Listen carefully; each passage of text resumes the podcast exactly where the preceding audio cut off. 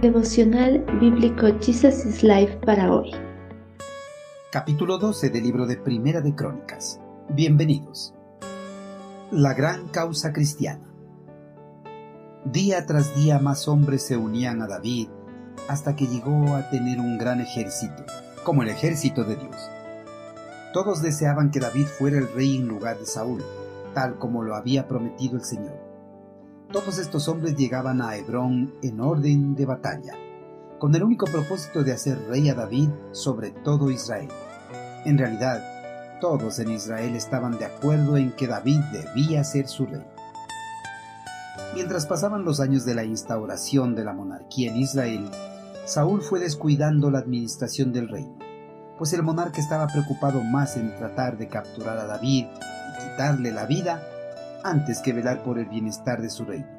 Saúl, al enterarse de que el eterno Creador había ungido a David como el siguiente monarca del pueblo hebreo, quería deshacerse a como dé lugar del hijo de Isaí, y así conservar el trono para su dinastía.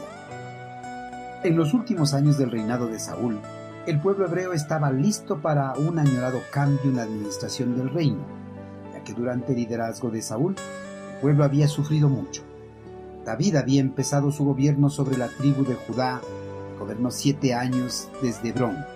En este periodo de gobierno, el resto de las tribus de Israel habían visto con agrado la forma en que gobernaba el hijo de Isaí y desearon que él sea el gobernante de todas las tribus. Bajo el gobierno de David, la tribu de Judá había prosperado en gran manera, ya que el monarca gozaba del favor de Dios. Esa prosperidad llamó la atención del resto de las tribus y desearon esas bendiciones para ellos también. Durante los siete años de gobierno de David, poco a poco los guerreros de Israel fueron presentándose ante el monarca para prestar sus servicios a su ejército.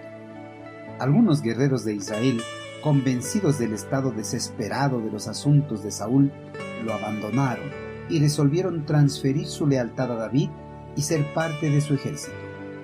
Otros fueron atraídos debido al testimonio personal de David, otros por la reputación de sus grandes guerreros y las noticias de sus grandes victorias sobre sus enemigos.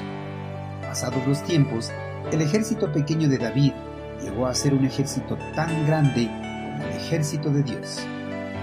Los guerreros de Simeón, David, Benjamín, Efraín, media tribu de Manasés, Isaacar, Zabulón, Neptalí, Dan, Y las tribus del este del Jordán, Rubén, Gad y la otra mitad de Manasés, poco a poco dieron apoyo para que se reconozca y se proclame a David como monarca del pueblo hebreo se hiciera conforme a la palabra del eterno Creador. En verdad, fue el Señor quien había hecho rey a David. Estas tropas simplemente se reunieron para demostrar su fe en la palabra de Dios. Tras esta proclamación, el pueblo estaba tan eufórico, contribuyó abundantemente a la celebración.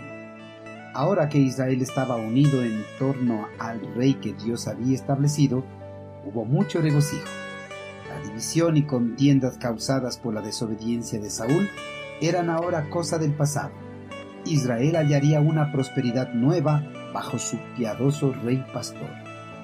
Queridos hermanos, los guerreros de las doce tribus de Israel, que antes habían estado separadas a causa de las malas gestiones de Saúl, se unieron con una causa, la de transferir el gobierno a David.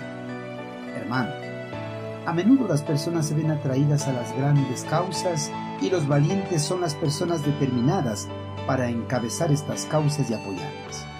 Como creyentes, tenemos la causa más grande, la salvación de la humanidad.